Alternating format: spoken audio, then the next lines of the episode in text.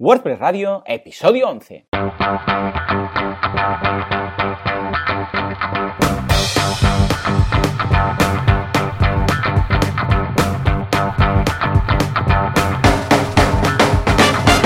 Muy buenos días a todo el mundo y bienvenidos un día más, una semana más, un miércoles más a WordPress Radio el programa, el podcast en el que hablamos de este fantástico CMS, de este fantástico, fantástico, fantástico CMS. Y no me canso de decirlo porque nos permite hacer de todo. Es la navaja suiza de los CMS. Como siempre, Joan Artés, eh, creador, fundador y todo lo que queráis de artesans.eu, una agencia especializada en diseño y desarrollo en WordPress. Y Joan Boluda, consultor de marketing online y director de la academia de cursos boluda.com, en la cual pues tenéis muchas cosas de WordPress. Uh, Joan, muy buenos días. Muy buenos días, Joan. ¿Qué tal? ¿Cómo estamos? ¿Cómo ha ido la semana? ¿Loca, loca? Loca, loca, como siempre. Trabajando con muchísimos proyectos, con movimientos en el equipo y a ver si van saliendo, van saliendo algunos proyectitos. Parece ser que uno de estos eternos va, parece ser que va a salir dentro de unas pocas semanas, así que espero ya poder... Sí, ¿algún spoiler? ¿Podemos hacer algún spoiler de alguna cosa o algo? De momento no, de momento no, te digo. Bueno, Seguimos con desarrollos Esto debe ser como mínimo, vamos, la, la, web de Donald Trump, ¿no? Porque, hijo mío, ha sido un parto. A veces pasa, ¿eh? Un día hablaremos de, de proyectos encallados. ¿eh? Estos que dices, ¿tenían que ser tres meses? Sí, los del 99%, ¿no? Exacto, exacto. Que ese, eh, eh, el problema es ese, ese 99% que dices, pero por el amor de Dios, ya que, que, acabe ya, ¿no? Pero no, no. En fin, yo también muy contento ya porque es la segunda semana ya de los cursos nuevos. Han gustado mucho los de WordPress, que comenté la semana pasada, de la base de datos de WordPress, que es como vamos, un, una caja de Pandora que cuando la abres, pues a ver lo que pasa. El curso de migración también, o sea que estupendo, súper contento, muy bien, muy bien.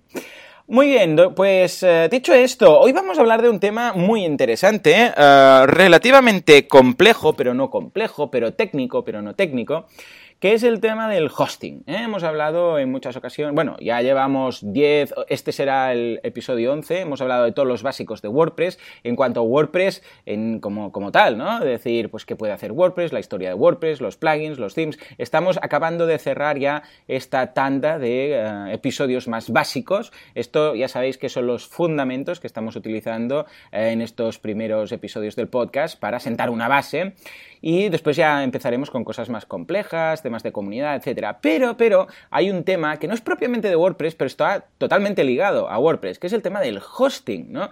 ¿Qué pasa con el hosting? Cuando se habla de WordPress, de la escalabilidad de WordPress, que si WordPress eh, puede servir para muchas, o, no solamente WordPress, en ocasiones plugins, WooCommerce, puede servir para muchos productos, para muchas conexiones, para mucha gente, para webs pequeñas, para webs grandes. Entonces, claro, empieza un poco esa línea a difuminarse de dónde acaba WordPress y dónde empieza el hosting, la escalabilidad del hosting, si WordPress está preparado para hostings o lo recargan demasiado, si la culpa es del hosting y como todo esto es muy técnico, eh, hemos traído aquí un traductor e intérprete especialista en eh, marciano español, español marciano, que viene a ser, eh, bueno, nuestra persona de referencia cuando queremos que alguien nos traduzca todo el argot y técnico, tecnicismos y toda la historia del mundillo del hosting, que es nuestro estimado, inigualable y fantástico José Ramón Padrón García, alias Mon para los amigos. Mon, muy buenos días.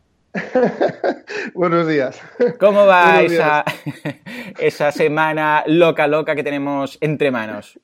Bueno, sí, podríamos llamarle ya una semana de 300 días, si, si, me descuido. En, plan loco. pero, pero va fenomenal. Muchísimas gracias. Buenos días, Joanes. Ahora comentábamos fuera de antena que, que, claro, ahora ya se está acabando el año y todo el mundo lo quiere todo para, para antes de año, que parece que más que acabarse el año se acaba el mundo, ¿no? Sí, exactamente, pero resulta que después de diciembre está enero. No sé, lo, digo por información de aquellos interesados. Sí, sí, en enero también se pueden hacer cosas, ¿no? exactamente, exactamente, Joan. En fin, pues nada, eh, Mon, un, placer tenerte aquí, ¿eh? Como siempre. El placer es mío, es un, auténtico honor estar aquí y poder charlar sobre este tema que mm, es, como tú decías, muchas veces tenemos que traducir del marciano al, al castellano. Eh, pero bueno, es, posible, es posible y, e intentaré hacerlo lo mejor posible. Muy bien, por supuesto que sí. A ver, uh, Mon, tú eres uh, jefecillo de SiteGround. ¿Qué, ¿Hasta qué punto jefecillo? ¿Qué eres? ¿Eres uh, country manager? ¿Eres director en España? ¿Eres qué, qué eres en SiteGround exactamente? Soy, soy country manager que viene a ser como el que dirige las operaciones y, y la parte de ventas. Bueno, el que dirige el cotarro, llamémoslo así. Ahí está. El ahí que, está. el que lleva el negocio en España y, y, y, rinde cuentas a los dueños. Por Estupendo. Entonces, SiteGround, para ubicarnos un poco, seguramente te sonará la marca. Eh, ¿Qué es? Lo digo porque habrá algunas personas que no conozcan SiteGround, es un hosting, claro. pero cuéntanos nada, más que nada para, para saber quiénes sois. ¿Mm?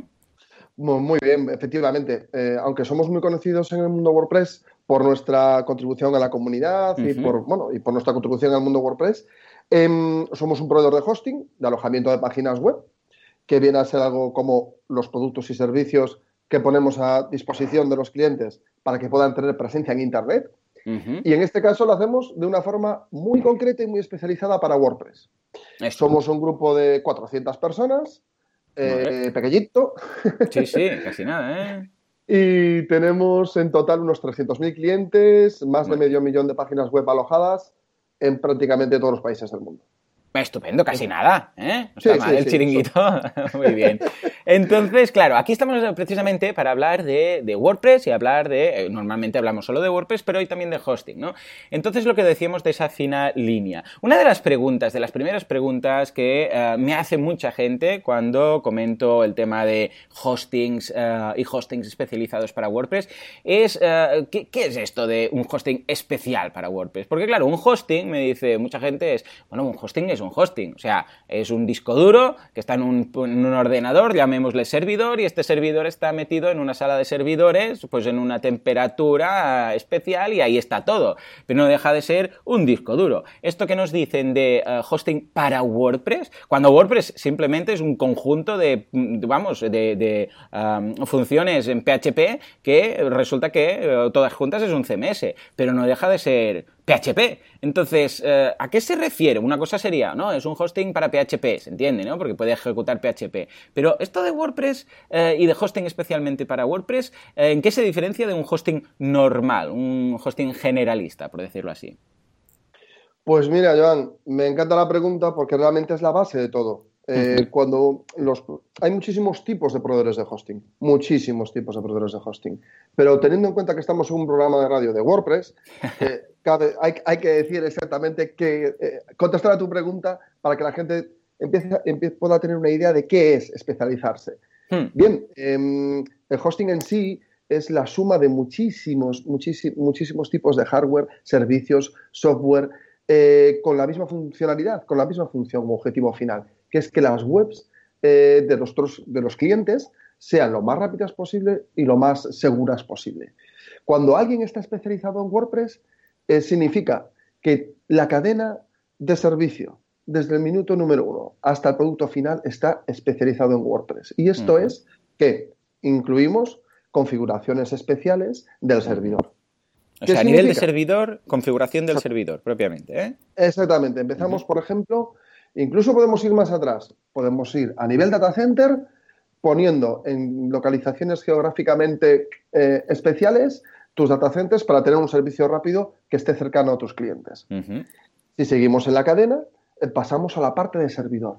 Eh, un, un, proveedor especializado en WordPress escoge hardware específico y lo configura de una forma específica para que ese CMS uh -huh. tenga el mayor rendimiento posible. ¿Cómo lo uh -huh. haces? Quitando lo que sobra prácticamente ah, y potenciando lo importante.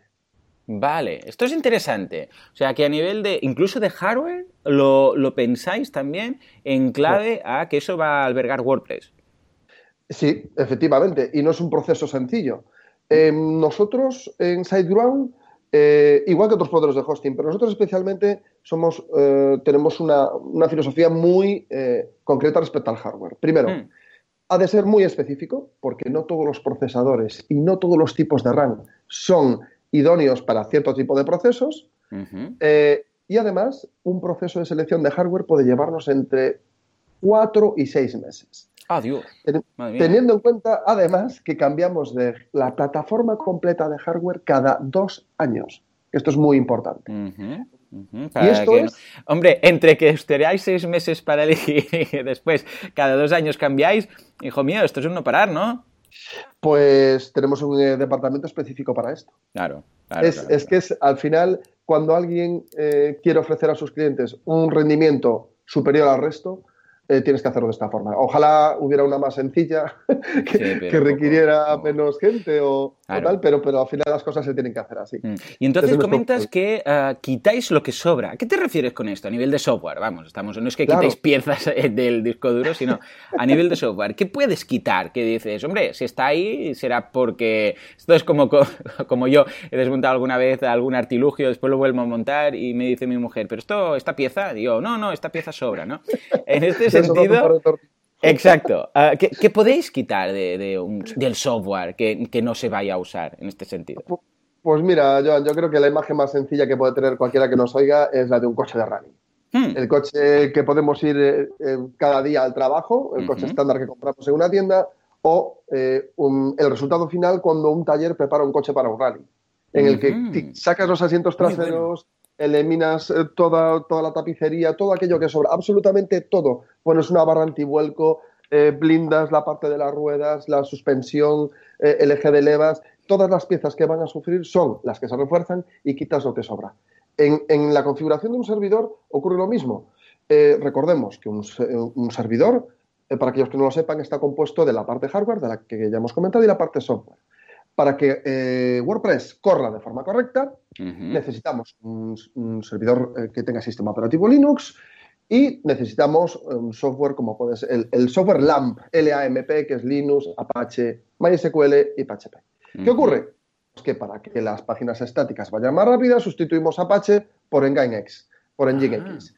Ah. Mm, el PHP ponemos eh, la última versión, PHP 7, para aquel que lo quiera utilizar. Y alguna versión anterior para el que, eh, el que lo quiera. Eh, pero la base, la, parte más base, más básica, como puede ser el sistema operativo, simplemente lleva las librerías y los módulos que WordPress necesita. Claro. Y todo lo Ni más. Lo mismo mm. para MySQL, lo mismo para PHP, para lo que es el software base. Al final tienes un software muy personalizado. Y esa personalización, que es de lo que hablábamos al principio, es la que nos facilita dar un servicio muchísimo más rápido a nuestros clientes que otros proveedores de hosting. Muy bien, o sea que, uh, por cierto, me ha encantado el, paralelismo con un coche, eh, vamos, convencional, utilitario y un coche de rally, ¿eh? porque efectivamente habrá cuatro cosas por ahí que no harán falta, ¿eh? más que unas cuantas. O sea, las sillitas de los niños en la, parte de atrás, fuera. ¿eh? Ah, muy bien, me ha gustado, me ha gustado. Entonces, me gusta el tema porque me da un poco más de, bueno, pues de confianza en el mundillo del hosting, que me refiero a que no es solamente palabrería y es un tema de marketing, ¿no? De especializados en WordPress, o especializados en Joomla, o especializados en lo que sea, y que sea simplemente, pues bueno, especializados quiere decir que el servicio técnico sabe de qué va y está, pero a nivel de máquina todo es lo mismo, ¿no? O sea que en ese sentido, bien, punto a favor. Em, más cosas. Eh, en cuanto a WordPress, se ha hablado mucho de temas de escalabilidad. Si es escalable, si no es escalable, si es para un blog, si es para un CMS, si es para un periódico, si se sirve para muchos productos, para pocos productos, etc. A ver, en vuestro caso, Tú has trabajado con muchísimas, vamos, con muchísimas instalaciones de WordPress, desde un pequeño blog que alguien se ha montado que tiene cuatro visitas diarias, a, vamos, ahora nos hablarás de algunos casos, pero visita, páginas web con millones de visitas, ¿no? Ah, entonces, ah, ¿has visto en algún momento en el cual se haya ah, podido afectar el servicio por un tema de escalabilidad, ya sea a nivel de software o a nivel del propio servidor? Y en estos casos, ¿qué, ¿qué ejemplos nos podrías poner? Claro. Pues otra interesante pregunta, Joan. Ah, las teníamos apuntadas. Efectivamente. Esto es muy importante. Porque mm, dentro del mundillo de los CMS eh, había rumorología, ¿no? Que decía que WordPress no escala. Que WordPress es un producto para bitácoras, para blogs y, bueno, realmente es todo lo contrario. Eh, no solamente escala, sino que lo hace de una forma tremendamente eficiente y separar los diferentes servicios de los que está compuesto WordPress para lograr un escalado, entre comillas, quirúrgico, higiénico, económico, es mucho más sencillo que en otros eh, CMS. Eh, al tener 300.000 clientes, alojar, pues como te decía, más de medio millón de páginas web, tenemos mucha experiencia en esto. Y hemos visto proyectos que han, que han comenzado eh, desde una solución, desde una página web que tenía pues, un par de miles de visitas al mes, a, proyectos que se han convertido en verdaderos monstruos, ya sea de comercio electrónico. Mm, el ejemplo creo que más claro que tenemos es eh, Xerox Shoes. Es una tienda de comercio electrónico americana que vende una especie de zapatillas hmm. eh, especiales, ergonómicas, etcétera en el cual tienes que hacer una, parte de tuning para que escale de forma correcta por ser un e-commerce y porque tiene más módulos que un WordPress normal.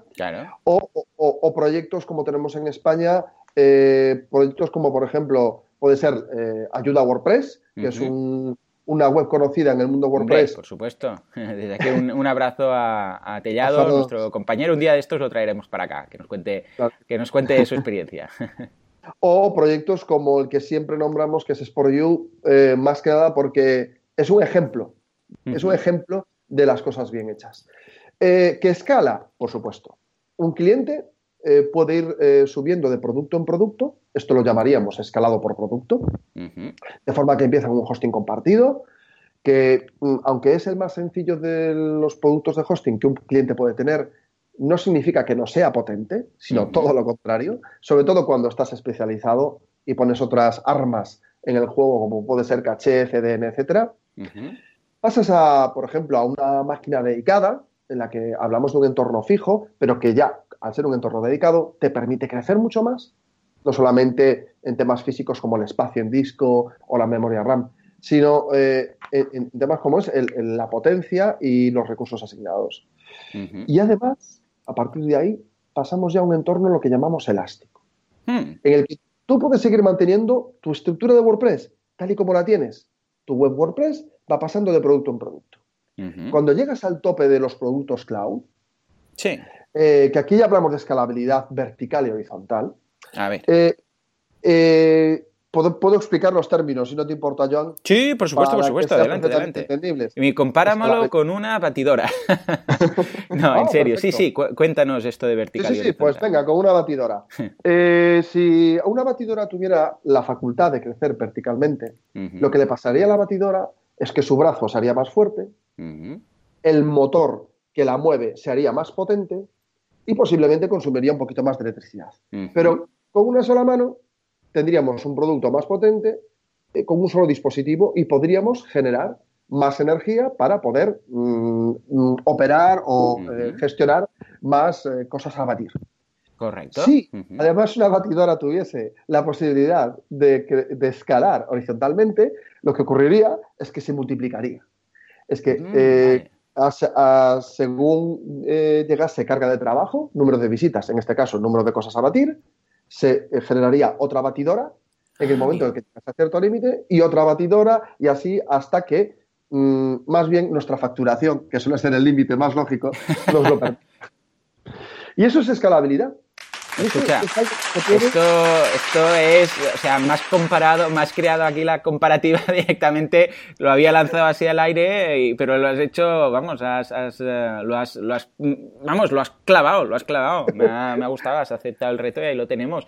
Nunca nadie, yo creo, en el mundo de los hostings ha logrado una comparativa tan rápida y tan efectiva. Pero tiene sentido, me gusta mucho, porque es efectivamente esto, es eh, potenciar eh, lo que dices tú, ¿no? A nivel vertical o horizontal es decir, hacer más potente esa, esa batidora, es decir, pues en ese caso el servidor, es decir, vale, vamos a, vamos a añadir más RAM, vamos a poner un, un procesador más rápido, lo que tú quieras, o directamente esta solución cloud de decir, bueno, vamos a hacer como réplicas ¿no? de, la batidora y vamos a, vamos a multiplicarla, vamos a clonarla para que esto ah, pueda, pueda atender pues, a todas las peticiones que vengan, no, hace falta, es como acelerar o cambiar de marcha para entendernos un poco. Entonces, ah, me interesa, ah, entonces, por lo que estás diciendo me interesa porque, eh, por lo que estamos diciendo, WordPress en todo el rato, tanto si estabas en un hosting compartido, con un vertical, eh, con un eh, virtual, como en un dedicado, como una solución cloud, sea lo que sea, WordPress es el mismo, ¿no? O sea, son los mismos ficheros. Exactamente. hay ciertos trabajos que tienes que hacer en el momento que empieza el proyecto a crecer mucho, como es separar, pues, por ejemplo, en dominios diferentes el contenido, eh, la base de datos, poner incluso un proxy para la base de datos. Empiezas a añadir ciertos módulos que son los que, eh, los que te permiten crecer de una forma ordenada. Porque eh, acordémonos del ejemplo de antes. Imaginemos nuestro coche con el que vamos al trabajo diariamente. No todas las piezas soportan la misma presión. No mm. todas las piezas están hechas para correr. Por eso es necesario cambiarlas o mejorarlas. Si tú no optimizas, y pongo ya el ejemplo, si tú no optimizas tu base de datos, si tu base de datos no está optimizada, en el momento en que empiezas a crecer, y utilizas una, infraestructura elástica, lo más probable es que empiece a consumir muchísimos más recursos de los que eran necesarios. Y esto es algo a evitar. Y es la, única precaución que tenemos que tener, y ya sea en WordPress, como en Drupal, Joomla o cualquier otro proyecto. Cuando eh, hablamos de millones de visitas, es necesario optimizar, medir y volver a optimizar, y volver a medir, y volver a optimizar, y volver a medir en un proceso sin fin. ¿Por qué? Porque las consecuencias que puede tener una optimización defectuosa van directamente ligadas a la facturación y al rendimiento del, proyecto. Si tenemos, por ejemplo, ese coche magnífico eh, de rally con unas ruedas, con unas ruedas eh, que no están, eh, por ejemplo, no tienen el tamaño ideal, vamos a hacer que el motor consuma más y necesite más potencia para mover algo que simplemente teniendo la rueda justa se hubiese hecho de forma ideal. Claro, tiene que ir todo en, comunión, ¿no? Todo a una, para no decir, claro, es que si muy bien, has puesto el chasis perfecto, has puesto el motor, no sé qué, pero las ruedas, yo sé, no te van a aguantar la presión de este chasis y van a explotar. O va, lo que dices tú, ¿no? Tiene que ir todo vamos, eh, tiene que encajar todo. Esto está, está interesante. Has comentado dos, puntos eh, que, he tomado nota, muy, muy curiosos, bueno, muy interesantes que creo que vale la pena que los comentemos, que son el tema de, las, em, de la CDN y del caché. Son dos temas que se, se habla mucho y muchas eh, personas me contactan, Joan, ¿vale la pena montar una CDN, una Content Delivery Network, que es básicamente albergar, como ahora tú decías, el contenido estático en otro servidor? Ahora nos lo bien, o el tema del caché, ¿no? que es para, para, que no se tenga que hacer cada vez una petición a la base de datos, sino que queda ahí preparado. ¿no? Ahora nos lo cuentas bien, pero mi pregunta sobre todo, aparte de que nos lo traduzcas al, español, es... ¿A partir de qué momento vale la pena plantearse usar plugins o usar soluciones de CDN, de caché, Si tú tienes un proyecto relativamente moderado. Es decir, escucha, yo tengo un blog, tengo cuatro cosillas, vale la pena montar todo esto. Más que nada porque ciertos plugins de caché, no el caso de todos, pero son un poco complejos de configurar, no es una cosa de ah, llegar y darle al botón. Eh, y en muchas ocasiones lleva a problemas, ¿no? Es decir, madre mía, cada semana me llega algún correo diciendo, Joan, yo cuando veo mi blog eh, veo los últimos artículos, en cambio, eh, los últimos artículos o productos o posts. En cambio, cuando se conecta, la gente que se conecta y me dice, pues no veo el último artículo, no veo esto, y yo sí, ¿no? Y algunos ven la versión en caché, algunos no lo ven. He llegado incluso a ver gente que ha visto sesiones de otro cacheadas. O sea, puede, puede ser un poco problemático, ¿no? Ah, entonces, ah, cuéntanos un poco estos dos conceptos. ¿Qué serían y tú ah, cuándo recomendarías empezar a plantearse usar eso? ¿Mm? O si dices, no, no, esto aunque sea nada, el blog del vecino, que lo haga. A ver, ¿cuál es tu punto de vista? Pues mira, al igual que comentábamos antes que habría que, hacer, eh, realizar optimizaciones de una forma seguida o empezar a separar servicios cuando los eh, proyectos WordPress tienen millones de visitas, Hmm. Recordemos que esto estábamos hablando antes de escalabilidad para proyectos enormes.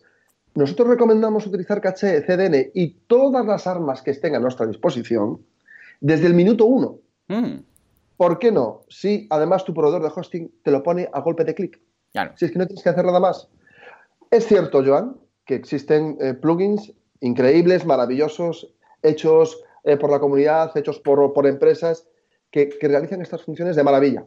Pero según va aumentando eh, su rendimiento, también va aumentando la complejidad de configuración. Y no todos estamos para eso, en los que me incluyo. ¿eh?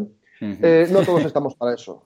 Eh, lo digo porque un plugin de caché lo único que hace es transportar o efectivamente llevar contenido a la RAM del servidor, sacándola del disco para que sea lo más rápido posible. Aunque tengas los discos SSD más mejores, potentes del mercado, lo que haces es ahorrarle trabajo al servidor lo que hay que tener en cuenta al final, por encima de cualquier cosa, es las herramientas tienen un fin. Y este fin es que la experiencia de usuario sea lo más rápida, agradable y segura posible. Y este es el objetivo de toda la web. Si tenemos caché a golpe de clic, si tenemos CDN a golpe de clic, utilizadla. Para eso estamos los proveedores de hosting especializados. Es la gran diferencia respecto al hoster tradicional, que ponía servidores potentes, un servicio de atención al cliente potente. Cuando tú te especializas, pones servidores potentes y pones un servicio de atención al cliente potente, pero especializado en esto. Y desde el propio panel de control de un eh, proveedor de hosting especializado, tienes caché y CDN a un clic o a dos clics. No necesitas nada más. Mi consejo, utilizarlo desde el primer momento, Joan. Eh, nosotros, por ejemplo, disponemos de un plugin que se llama Supercatcher. Eh, tiene un nombre bastante llamativo. Y el, logotipo además es un superhéroe. Sí, sí, sí. Efectivamente no pasa desapercibido. Que te permite disponer de caché eh, estática, dinámica y caché, es decir, a todos los niveles, eh, a golpe de clic en los planes de alojamiento. Y disponemos de un servicio CDN, eh, incluido también en el alojamiento, también a golpe de clic, que te permite pues, que tu web al final sea lo más rápida posible, lo cual al final mejora la experiencia de usuario, lo cual al final cumple nuestro objetivo, que es el, que nuestra web sirva para recoger leads, mejorar en ventas y hacer todo lo posible para nuestro negocio.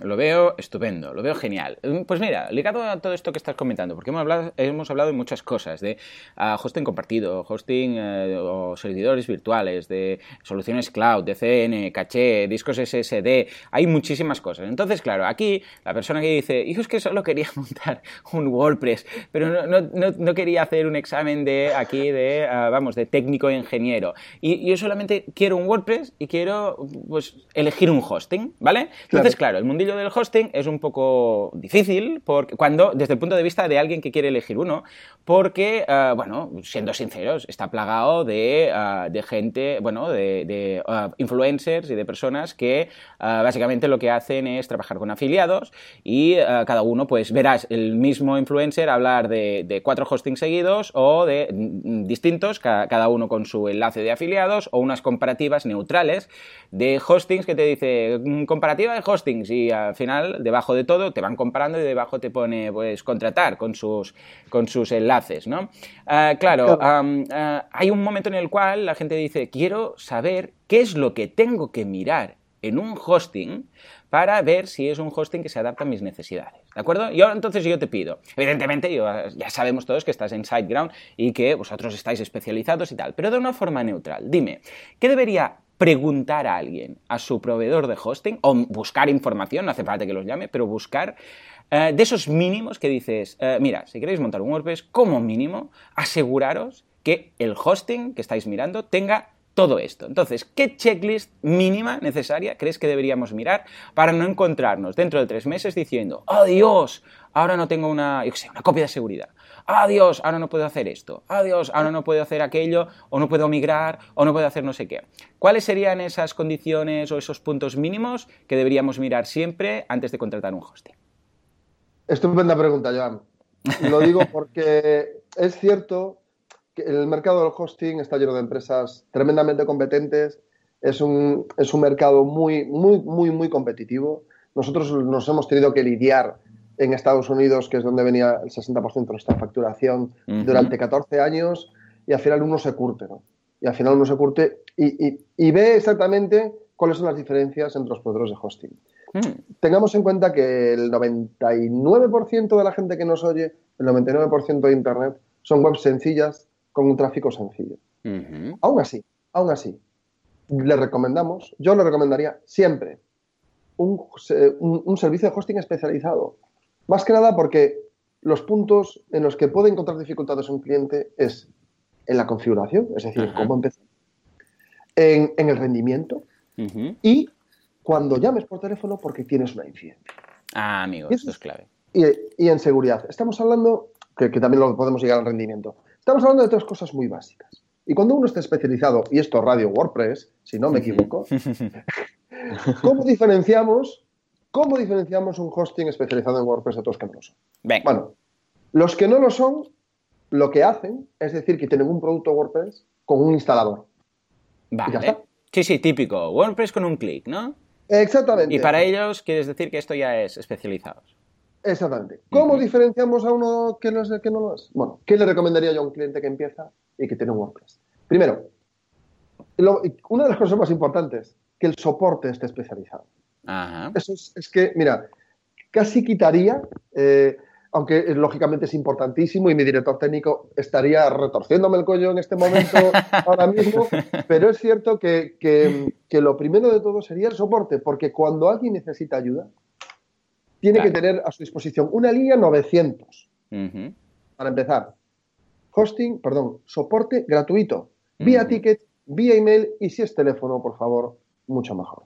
Eh, se entiende mucho más rápido, se puede explicar de otra forma. El chat es comodísimo, también lo recomendamos. Primero, yo, ese sería en el top. ¿eh? Lo vamos a apuntar, Joan, también para, cuando las notas del programa os vamos a dejar este checklist de, prioridades. ¿no? Prioridad número uno, ah, soporte especializado en WordPress. Exactamente, que la gente que esté al otro del teléfono, chat o ticket, sepa de lo que estamos hablando. No simplemente sea mm, de soporte de hosting, eh, que por supuesto no es fácil, ni, vamos. Yo he estado tres años en un departamento de soporte, sé perfectamente lo que es. Em, pero cuando uno está especializado te puede dar soporte sobre WordPress, específico, sobre una plantilla, sobre un plugin. Claro. Bien. Otra, otra cosa, seguridad. No iría a ningún proveedor que no tuviese actualizaciones automáticas.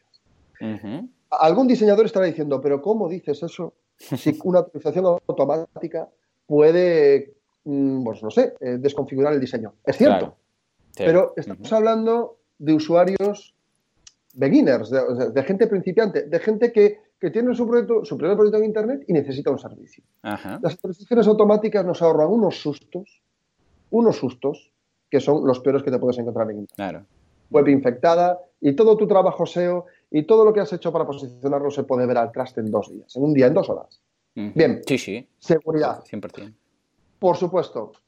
Velocidad. ¿Cómo hacemos esto? Con herramientas específicas para WordPress. Que vea que indican algo de tuning de sistemas. o configuración específica para WordPress. Que indiquen que tienen un sistema de CDN y que indiquen que, eh, tienen eh, a tu disposición como cliente algún plugin o alguna ayuda para disponer de caché para exponer de caché.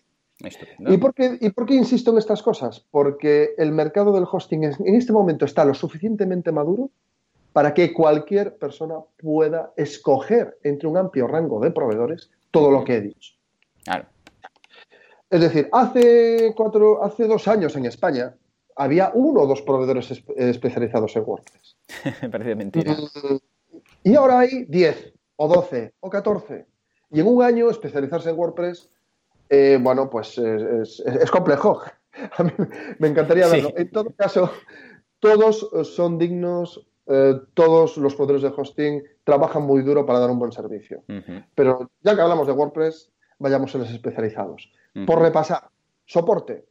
Soporte porque es fundamental. Soporte especializado. Seguridad especializada a nivel data center, a nivel servidor y a nivel aplicativo. Con actualizaciones automáticas, por ejemplo o que tenga un firewall web especializado para, WordPress, que los hay, y para WooCommerce, mm, que los hay, es decir, es algo que pueden preguntar. Tecnología de velocidad, para que la web, al ser WordPress, tenga unos alicientes y tenga unos tips que le permitan ir más rápido. Eso es lo que yo recomendaría. Estupendo.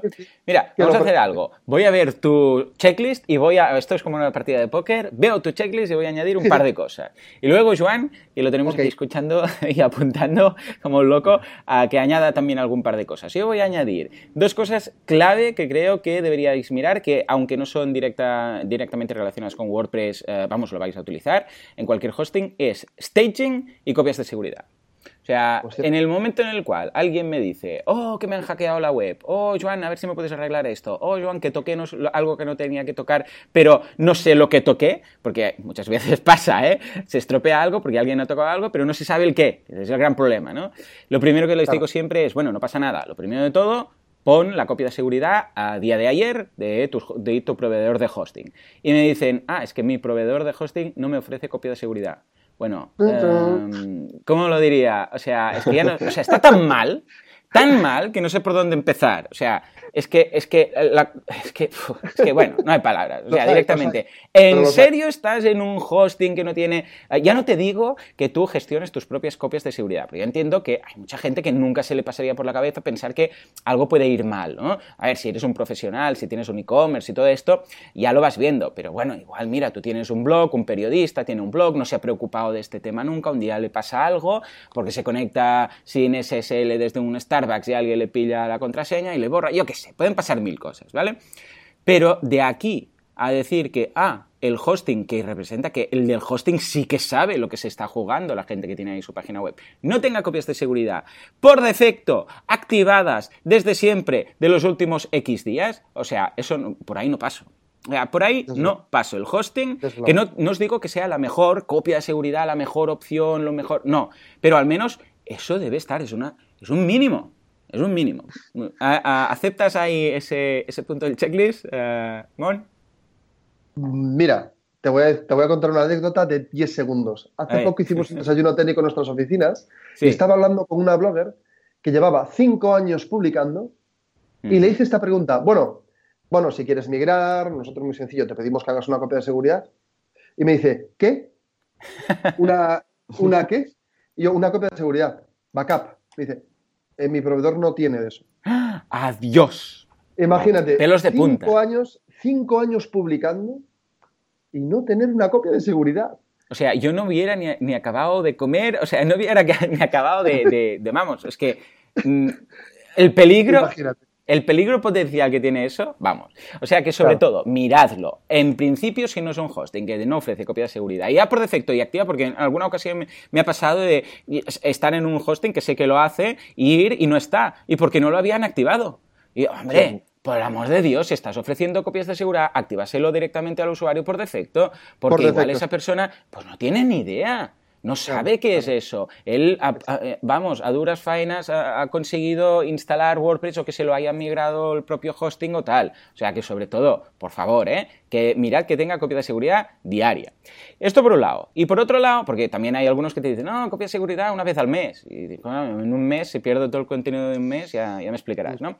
Y por el otro lado, el tema del staging. ¿eh? El staging que nos permite hacer pruebas. Imaginémonos que tenemos que instalar un plugin, modificar algo, yo qué sé, cualquier cosa, no lo vamos a hacer en nuestra web directamente, por si falla algo, lo que decíamos, ¿no? Ahí estaba toqueteando, pues en lugar de toquetear la página web, un staging, que es? Pues se hace una especie de, bueno, no, una especie no, es un clon de la base de la página web, pero en otra dirección, en otra URL, ahí haces los experimentos y si ves que todo ha funcionado perfectamente, entonces le das a un botoncito y eso, pum, pasa a producción y es tu página web, ¿no? ¿Ves también el staging? ¿Me aceptas este punto?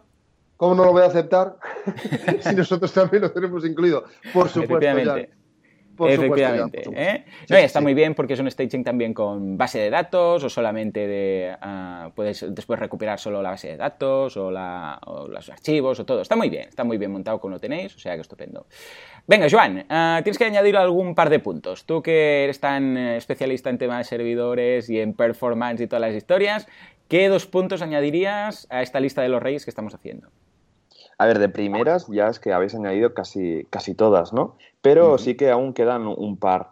Eh, primero, PHP 7, que para mí es uno de, los puntos que a un hosting especializado le da esa, esa guindilla al pastel. Si quieres, Mon, explícanos esto, que si es eh, seguro, que es PHP 7, que si, si, nos va a servir para nuestra instalación, etcétera. Pues, eh, por supuesto. Más actualizado sea el software que, utilicemos, eh, más seguros estamos y normalmente su rendimiento es mucho mayor. PHP 7 al final eh, es la última versión de PHP disponible y eh, en esta última versión la gente, la comunidad se ha esforzado en, el rendimiento, en la velocidad de ejecución. hablamos de hasta un 200% más rápido que su anterior Sí, señor. Por lo tanto, así de claro, si alguien tiene una página web y tiene la posibilidad de utilizar PHP 7, que lo utilice. Y si hay algún plugin o parte de su web que no funcione con PHP 7, que le busque un sustituto. Sí, señor. Sí, señor. Totalmente. O sea, yo en el, curso de PageSpeed que hago, hago una simple, un simple cambio. ¿eh? Paso PageSpeed a una página. Que está en 5.6, en PHP 5.6. Que por cierto, el PHP 6 se lo saltaron, ¿eh? Lo digo por si alguien dice, ¿qué ha pasado con el 6? Es una larga historia, un día lo comentaremos, pero no existe, ¿eh? PHP 6 no existe, se pasó directamente al 7. Bueno, pues ah, activo PHP 7 y automáticamente me baja de, de 3 segundos a, a, menos de un segundo. O sea, de, bueno, 2,9, 2,8 segundos a menos de un segundo. Solo activando PHP 7. O sea, que es exactamente lo que estás diciendo. Y es una pasada, es que PHP 7 llega incluso a niveles de ejecución de, que había con HHVM, que era como una especie de servicio PHP que lanzó Facebook. Sí, que, y al final, pues este servicio sí que creo que lo ofrece incluso SiteGround en algunos planes de hosting, si no me equivoco. Eh, sí, efectivamente. HHVM. sí, sí, sí, sí, sí, en todos. Sí. Bueno, y... en todos los que tienen caché eh, con todos los niveles, efectivamente. Perfecto, sí, el problema es que HHVM sí que no es tan compatible ¿no? con PHP 7, uh -huh. aunque a veces PHP 7 con algunos plugins de WordPress, ojito, vigilar, ¿eh? si activamos la versión de PHP 7 en nuestro servicio de, en nuestro servidor de hosting y vemos que, que algo falla, eh, volvemos hacia atrás a la, a la 5.7, si no me equivoco, de las últimas, uh -huh. y podemos ir viendo, incluso esperar a que el desarrollador de ese plugin actualice para poder nosotros tener la última versión de PHP. Uh -huh. Y de todas formas, ya os digo, ¿eh? si, si, no es así, buscadle un sustituto, porque poco serio sería ya un desarrollador que a estas alturas no ha tenido tiempo de actualizar su plugin para PHP 7, que, que claro. también que hace un, un, tiempo ya que está el PHP 7 y los desarrolladores. Y a ver, no digo a nivel de usuario que lo tengamos que saber, pero el desarrollador ya lo sabe con tiempo. No es una cosa de, ay, de repente ahora, ¿sabes? Esto es como un, alguien que no actualiza su plugin para, para WordPress, para la última versión de WordPress. A ver, si uh -huh. tú eres el desarrollador, deberías estar al ojito con estas cosas. Pero vale, es, venga, compramos PHP. Es un punto, quería añadir una cosa más. Venga. Es un punto importante lo que ha dicho Joan, porque eh, un proveedor de hosting que tiene PHP 7 disponible lo antes posible significa que se preocupa de tener la última tecnología lo antes Ahí posible. estamos. Sí, sí. Claro que sí. Y esto es eh, filosofía de producto y filosofía de empresa. Alguien que se preocupa de eso se está preocupando de la satisfacción del cliente. Eso es sí, importante. Sí, 100% de acuerdo. Pues venga, va. Añadido PHP 7 a la lista de los reyes. Eh, bueno, estando en noviembre, pues ya está bien. Escucha, mi, mi peque ya está haciendo, bueno, dos de los tres, porque el otro solo tiene seis meses, ¿no? Pero el de tres y el de seis años ya están haciendo la lista de los reyes, ¿eh? Ya no es ni la carta, la llaman la lista. O sea, imagínate, ya no hay, ya no hay ni introducción, es una lista. En fin, yo al menos me hacían escribir, queridos Reyes Magos, me he importado muy bien. En fin, uh, pues venga, va, Joan, añade otro regalito ahí. Y otro regalito súper, súper importante y creo que, vamos, un, un, hosting debería incluirlo es el tema del SSL. Hombre. Porque, sí, Hombre. Recordemos que Google Chrome el mes que viene va a marcar con un pequeño botoncito rojo en el navegador todas las webs que no lleven el HTTPS, ¿no? Ese candadito verde que pone uh -huh. arriba en la barra de direcciones. Y es que, pues con un hosting que ya lleve esto por defecto, eh, que incluso hay muchísimos servicios de hosting que ya ofrecen eh, los certificados famosos SSL eh, de manera gratuita. Claro, sí, señor. Let's Encrypt. Uh -huh. El Let's Encrypt, exacto. Sí. ¿Cómo Incluidísima. Lo, uh, ¿Nos lo aceptas? yo, no, yo, no sé cómo, yo no sé cómo expresarlo, pero que se imaginen nuestros oyentes que entran en su web y alguien le da una alerta de contenido no seguro. Bueno. Simplemente eso. Sí, sí, lo, lo, primero que harás a continuación es poner tu tarjeta de crédito y comprar como un loco, ¿no? Exactamente. Por lo tanto, eh, queridos oyentes, yo haría exactamente esta, esta, esta grandísima recomendación de, de John Artes, que es poner en marcha, o sea, estar en un proveedor de hosting que te ofrezca SSL. No solamente que lo tenga en su portfolio de servicios a un precio ajustado o a un precio correcto, sino que además te pueda ofrecer la posibilidad de que sea gratuito, uh -huh. porque esa tecnología existe ahora mismo en el mercado. El, se llama Let's Encrypt y eh, varios proveedores de hosting ya lo tenemos disponible desde el mismo día de su nacimiento y otros como SiteGround, pues hemos colaborado a su nacimiento, que también tiene su, su terita, había que decirlo.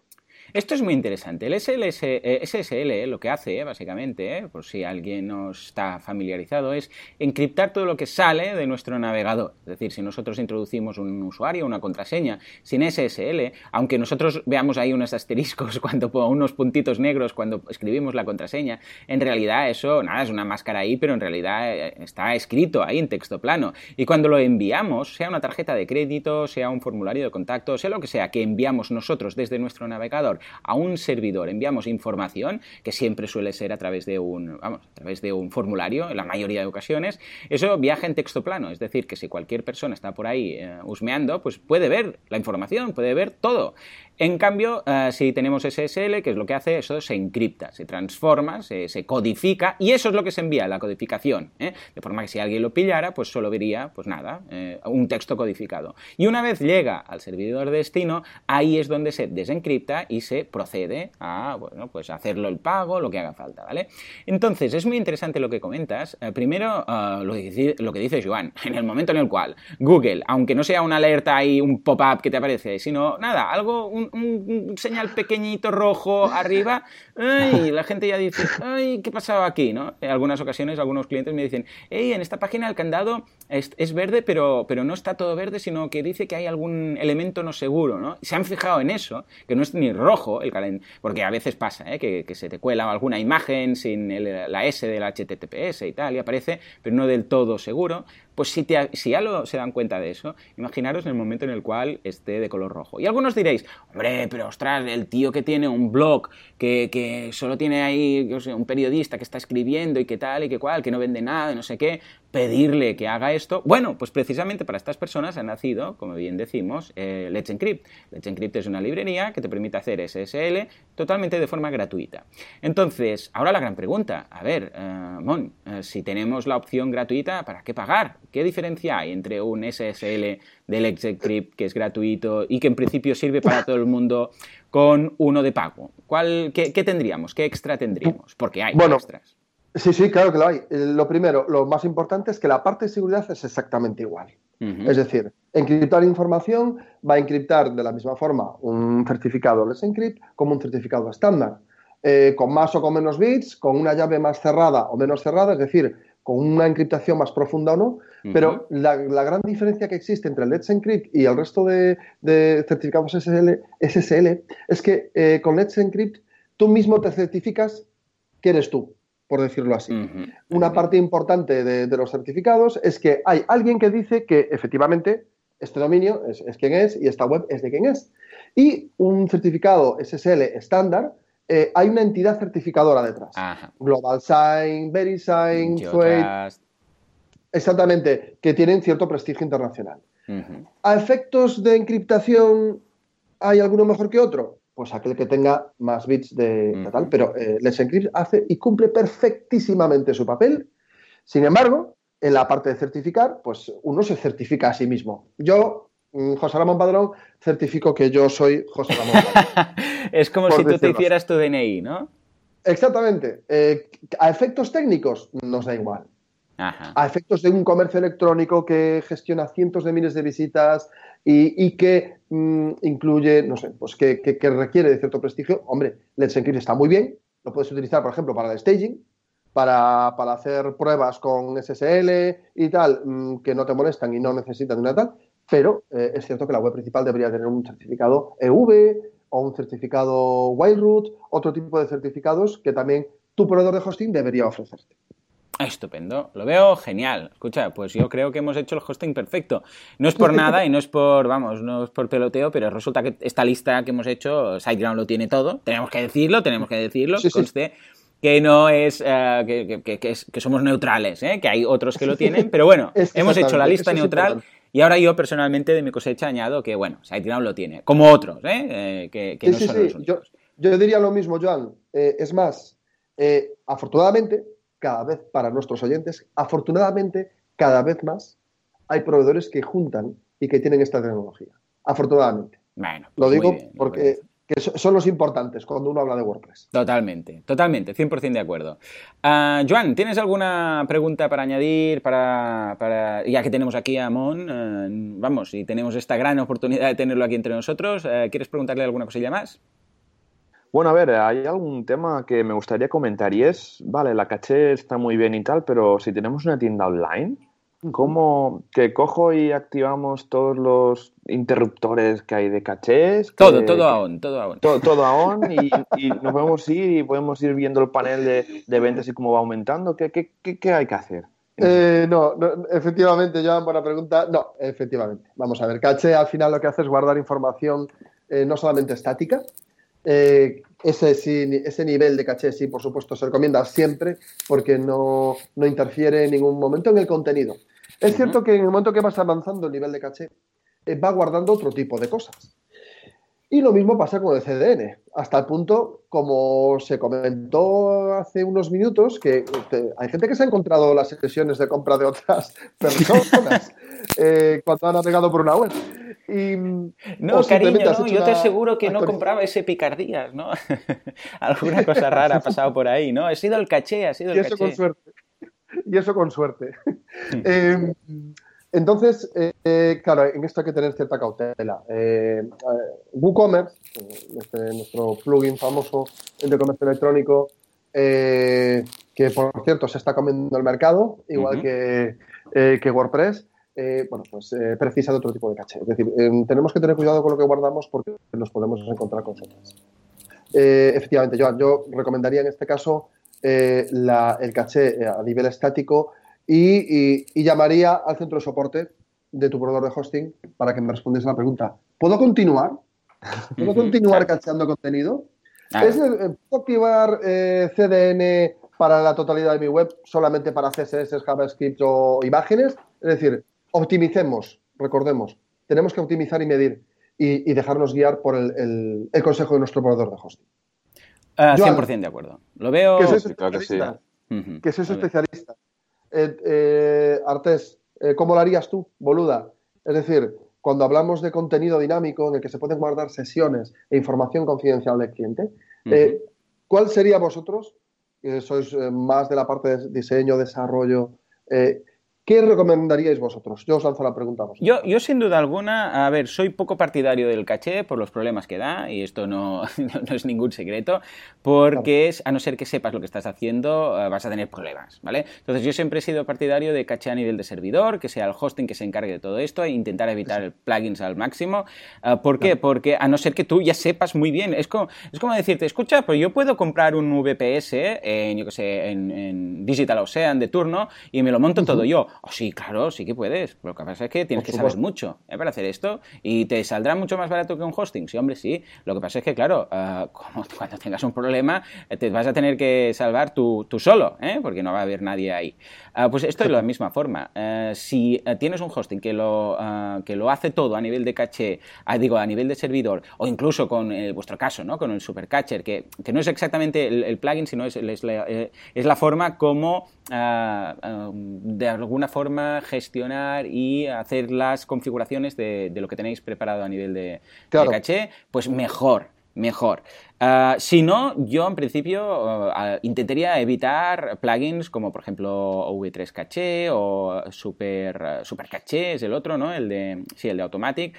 ¿Por qué? Porque son complejos de... Yo, os digo, ¿eh? otra cosa sería, ojo, un usuario avanzado, que sepa muy bien lo que se está haciendo. Pero el usuario normal, yo sin duda alguna optaría por soluciones a nivel de, vamos, de hosting. Hay algunos hostings, de hecho, que ni siquiera te permiten instalar plugins de caché, ¿no? estilo WP Engine, etcétera, porque ellos ya lo gestionan todo. Entonces, yo optaría, para la mayoría de personas, por esta opción. ¿Cómo, cómo lo ves, Joan? Yo, a ver, yo lo que, lo que haría, porque si hemos trabajado con un e-commerce, ha sido algún. y con, con mucho tráfico, lo que estamos planteando es eh, poner pues, un servidor Partners por encima, ¿no? Y, si, y coger de la plantilla, quitar lo que sería el carrito dinámico, ¿vale? Para, preparar poder adaptar bien el sistema de caché. ¿Qué quiere decir? Pues tú cuando estás en, tienes tu plantilla, tienes tu proyecto e-commerce, ¿no? Lo típico, llevas el ratón al carrito, arriba a la derecha, y se te despliega como un pequeño modal donde sale tu, tu carrito y tal.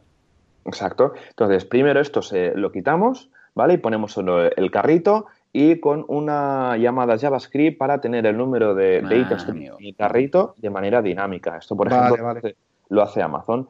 Entonces, una vez tenemos, quitamos esto, lo que hacemos es poner caché estática y dinámica a todo, excepto las URLs susceptibles a que sean dinámicas. Por ejemplo, el checkout, cuando estamos rellenando los datos, el pago etcétera. Y las cuentas de usuario, eso sí, siempre eh, un usuario he, visto, he visto aberraciones ahí. Sí, sí. sí, sí, a mí me han contado de todo y nosotros hemos visto de todo. ¿eh? No Típico que sale cacheada la barra de administración y yo esto lo he visto. ¿eh? ¡Adiós! ¿Qué me dices? Sí, sí, yo se, montó una vez en un proyecto, se montó un barrio así súper rápido por un pico de tráfico y, la gente dice, oye, que estoy viendo la barra de admin. Y pero bueno, modificando ahí el fichero de configuración de Barnish para modificarlo, ¿no? Pero bueno, si queremos cachear nuestro e-commerce, eh, hay que, eh, dos políticas, ¿no? Primero, sí estamos usando el tema de registros de usuarios.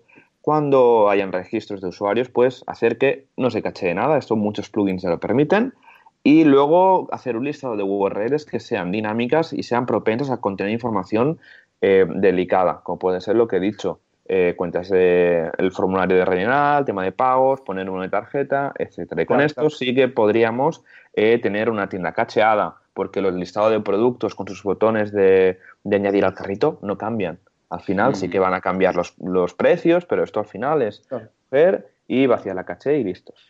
Exactamente. La experiencia, la experiencia de usuario y la velocidad son lo que va, son, son factores muy importantes, importantísimos en, el comercio electrónico. Y, ya sabemos que, bueno, hay ciertas estadísticas de estas que asustan, ¿no? Sí, sí. Eh, pero que son súper útiles. Decía Amazon que cada segundo de carga extra en tu comercio electrónico es un 7% menos de ventas. Efectivamente.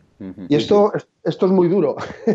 esto es muy duro eh, de, de, de, pero es así. Es decir, por lo tanto, utiliza la tecnología con sabiduría, utiliza la tecnología con cuidado, porque nosotros ponemos a vuestra disposición las mejores herramientas con la última tecnología del mercado. Pero claro, el uso correcto de, ellas es, es, algo importante.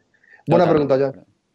Ah, pues nada, señores, eh, más o menos esto es todo. lo que sí que vamos a hacer es ahora un repaso de lo que está al acecho, lo que está por venir, que por cierto también Mon tiene algún papel por ahí activo en cuanto a meetups y uh, WordCamps. A ver, Joan, ¿qué es lo que tenemos a nivel de comunidad estos días por aquí? ¿Y dónde vamos a poder ver a, Ramón si alguien quiere desvirtualizarlo?